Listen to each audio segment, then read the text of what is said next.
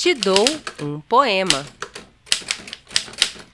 Olá, eu sou Ludmila Azevedo e este é o Te Dou um Poema, um podcast que faz a ponte entre o momento em que estamos vivendo e a poesia de todos os tempos. A Semana de Arte Moderna, que aconteceu entre 11 e 17 de fevereiro de 1922 no Teatro Municipal em São Paulo, foi um marco na arte e na cultura do país.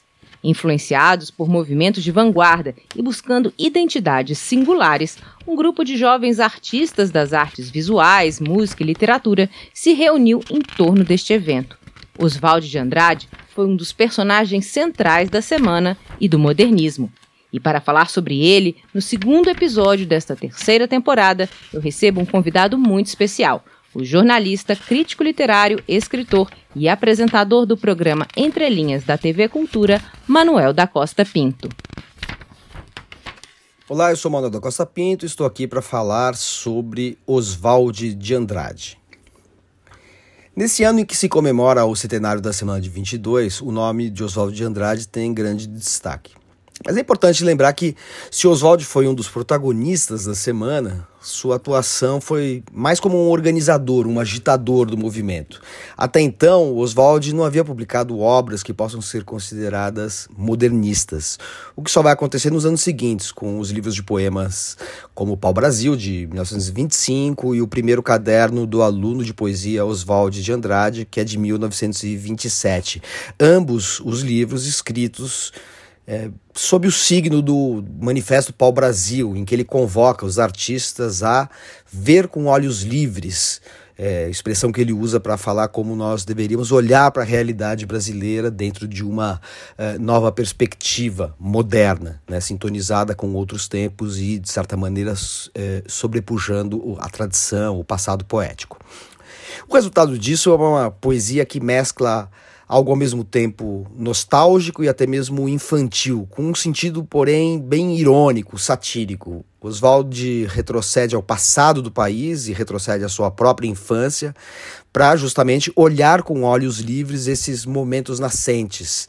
Ele vai despindo tanto a história brasileira do seu caráter ufanista, oficial, é, quanto a poesia do seu caráter pomposo, retórico. Né? E ele assume então um olhar límpido, virgem, que flagra tanto a, a pureza ou a crueza da realidade brasileira, quanto as suas perversidades, a sua violência atávica, racismo, exclusão, desigualdade, enfim, essas nossas mazelas. Isso acontece especialmente no primeiro caderno do aluno de poesia, que ele escreve já no período em que cria a noção de antropofagia presente no famoso Manifesto de 1928. Do ponto de vista formal, essa poesia, essa primeira poesia do Oswald, se caracteriza pela concisão, pela síntese, pelo corte de caráter cubista, um caráter cubista que aparece também nos seus primeiros romances modernistas, né, os romances fragmentários Memórias Sentimentais de João Miramar e Serafim Ponte Grande.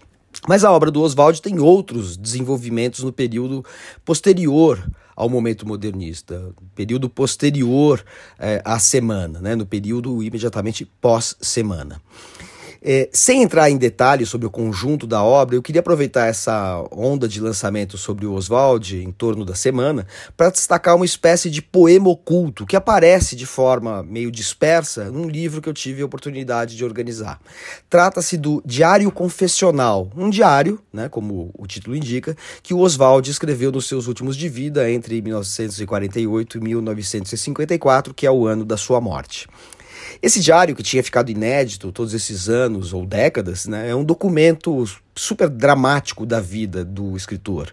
Um escritor que pertenceu às oligarquias paulistas, mas que no fim da vida se vê empobrecido, no limite do desespero, tendo que negociar com credores, conseguir empréstimos com agiotas e bancos, e que ao mesmo tempo procura concluir o que ele considera o seu legado, né, a expansão do pensamento antropofágico, não mais apenas como uma interpretação do Brasil, mas como uma interpretação da dinâmica social e antropológica da cultura universal. Um projeto hiper ambicioso que acabou não sendo concluído, mas é, essa edição do Diário Confessional traz nos apêndices um ensaio que também é inédito, assim como o diário, que eu encontrei enquanto trabalhava nos cadernos é, do Oswald. É um ensaio intitulado Antropofagia como Visão do Mundo, no qual ele esboça essa grande leitura antropofágica do mundo. Mas vamos voltar para a poesia. Falando especificamente de poesia, o fato é que nesses anos finais em que ele escreve o diário, ele não produz livros de poesia. Mas dentro do diário é, confessional existem diferentes anotações em que ele escreve versos de um longo poema que ele intitulou de Experiência Passaláqua. Então, esse título, Experiência Passaláqua, tem um duplo sentido que eu vou explicar agora. De um lado, trata-se de um poema experimental, né? Experiência Passaláqua. De outro, é, é um poema que registra justamente experiências que são muito contraditórias, sentimentos contraditórios, de desespero esperança, de aniquilamento e redenção, que são sentimentos ou experiências que ele vive num dos últimos endereços em que ele morou, na rua Monsenhor Passaláqua, em São Paulo, onde é, ele viveu um período de caos econômico e ao mesmo tempo de inferno familiar, tendo que lidar com a discórdia cotidiana, doméstica, que foi fruto das carências econômicas. É uma discórdia doméstica, principalmente com os parentes mais próximos, mas não com seu núcleo familiar, a sua mulher e seus dois filhos menores, com quem ele tinha uma grande harmonia e aos quais ele se apegava como uma tábua de salvação enquanto o mundo ao seu redor ruía e as suas relações pessoais com amigos e com outros familiares. É enfim, a nora e pessoas próximas, parentes, é, é, essas relações se deterioravam. É, então, o, o, o Experiência Passalacqua é fruto desse caos, dessa situação infernal, aflitiva, é, asfixiante. Esse poema está disperso ao longo do diário e aparece em meio ao registro do, desse dia de dia a dia, aflitivo, angustiante.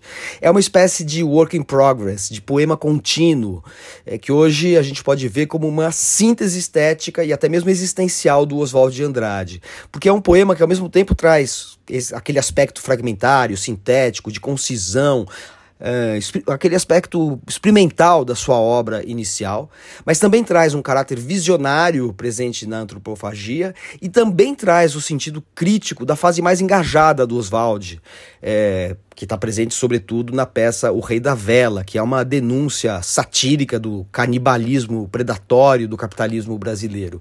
E é interessante notar que tanto nesse poema quanto no Diário Confessional, de uma maneira geral, a gente percebe claramente a distinção que ele faz entre o caráter positivo, o produtivo da antropofagia, como um processo emancipador de incorporar e, re, e reinventar outros autores, outras tradições, né, esse processo que ele escreveu eh, no Manifesto da Antropofagia, mas ele distingue isso, ele faz a distinção entre essa, esse lado positivo, produtivo da antropofagia e o sentido negativo do canibalismo puro e simples, autofágico, destrutivo, que afinal foi o que infelizmente vingou na realidade brasileira. Enfim, tudo isso aparece como lampejo nos versos que eu não hesitaria chamar de visionários da experiência passaláqua. Versos que ele foi disseminando ao longo do Diário Confessional, versos em que ele mistura referências a acontecimentos e pessoas descritos no diário. Ele faz menção, por exemplo, à sua filha, Antonieta Marília, é, e ele mistura isso com a descrição de, mais geral, mais abstrata de um naufrágio pessoal, quer dizer, abstrata no sentido de que não está fazendo menção a acontecimentos específicos, mas é uma percepção geral da sua situação existencial, de um naufrágio. Naufrágio, uma palavra que aparece recorrentemente neste uh, poema contínuo chamado Experiência Passaláqua. Bom, quem lê o Diário Confessional tem que ir juntando as peças desse poema. Mas aqui, para vocês, é, para vocês terem uma ideia do que é a Experiência Passaláqua, eu alinhavei os versos dispersos no Diário Confessional num texto único. E é, é, com ele que eu termino é, este, essa conversa com vocês, lendo trechos desse poema instrumental, desse Work in Progress, tal qual esses trechos vão surgindo ao longo das páginas do Diário Confessional e assinalando finalmente que essa experiência passalacqua é provavelmente o último suspiro poético de Oswald de Andrade. Experiência passalacqua, minha vida. Rebrota a flor confiante, sou sempre a corda aberta, mas vem o pisão imundo do rei dos reis. Confraternizo com o bancário. Somos todos personagens de Hiroshima e o camelô poetiza na rua a última novidade atômica: 100 toneladas de agulha por um cruzeiro. Experiência passa lá com a minha Stalingrado. A ortite sobe na noite insone. As estrelas brilham na noite sem tempestade. Manhã tenífuga de sol.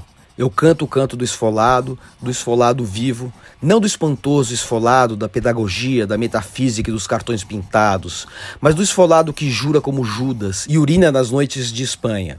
Eu não tive a noite fuzilada, mas o fuzilamento das paredes vasculares e da epiderme impassível do filosofante, este surgir e perecer que anda de costas. Nos pezinhos de você, Antonieta Marília.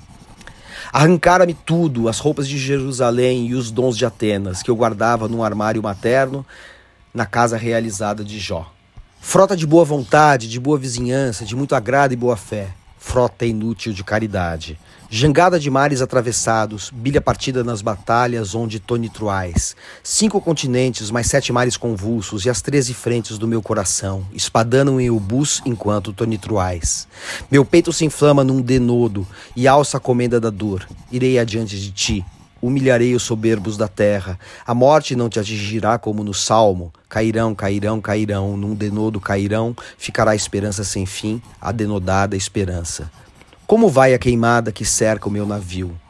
Greve geral dos foguistas, rompe a greve, rompe a madrugada, dona diversidade, abre as asas sobre nós, dona calamidade, dona felicidade. O pélago sombrio, o arquipélago, o mau jeito entrou na minha vida como um rato. Badala seco na madrugada dos tristes bandos que esperavas do infiel na cruzada sem Deus. Badalo seco, tenso aeroporto à vista, chegarás exânime no leme, tua boca querendo ainda dizer o indizível, gemebundo diante do carrasco, sobre ele te erguerás, como um castigo antigo. Carrega em ti teus naufrágios, tuas frustrações, teus enormes cansaços e todos os dissimulados roubos de bordo da amara vida. De pé, Reorganize teus assombrados músculos, enfaixa-te na disciplina cotidiana do escravo, tropeça e caminha, e tropeça e oscila e empenacha, perdeste o eclipse, o guarda-chuva e o luar, engoliste o discurso e rejeitaste a catástrofe de carne. Teus olhos de cinema mudo são teus, como o tango, a burrada e a noite sem rima. Acicatado, rima, rima, rima, Roma. Rema, rimador, acicatado. O cerco, a batalha incansável, velas acesas na trovoada de espadas quebradas. Entre pânico e euforia vem o negócio, não vem, vem. Da boca imoral do telefone dependem as tuas crianças. Carregas em ti sempre um homicida e às vezes um pai. A cabeça baixa dos que não têm onde ir. Oração ao arranha-céu, minha cruz de dez andares, acredito em ti, como outrora acreditava no céu dos meus quadros baratos de criança. Quero a felicidade a qualquer preço. Quero a songamonga. Custe a vida de um homem, de dois, de milhões de homens. Quero a felicidade. A desgraça cronometrou os meus dias. Enervou minhas noites sem estrelas. Perdi o sábado, segunda-feira. Quero a felicidade a qualquer preço. Navio de pigafetta, a gloriosa tábua desancorada na primeira descoberta do mundo. Tudo sobrou, tudo só sobrou em teu dorso de tigre, a doença, a miséria e a própria fome noturna. Mas nada te insensibilizou, pois tiveste as geladas madrugadas marinhas e as algas que levantam o dorso das epifanias. Ouro ausente das manhãs supliciais, sol, quando esperas a glória, vem o oficial de justiça. Este podcast é uma produção da Casa dos Três Gatos.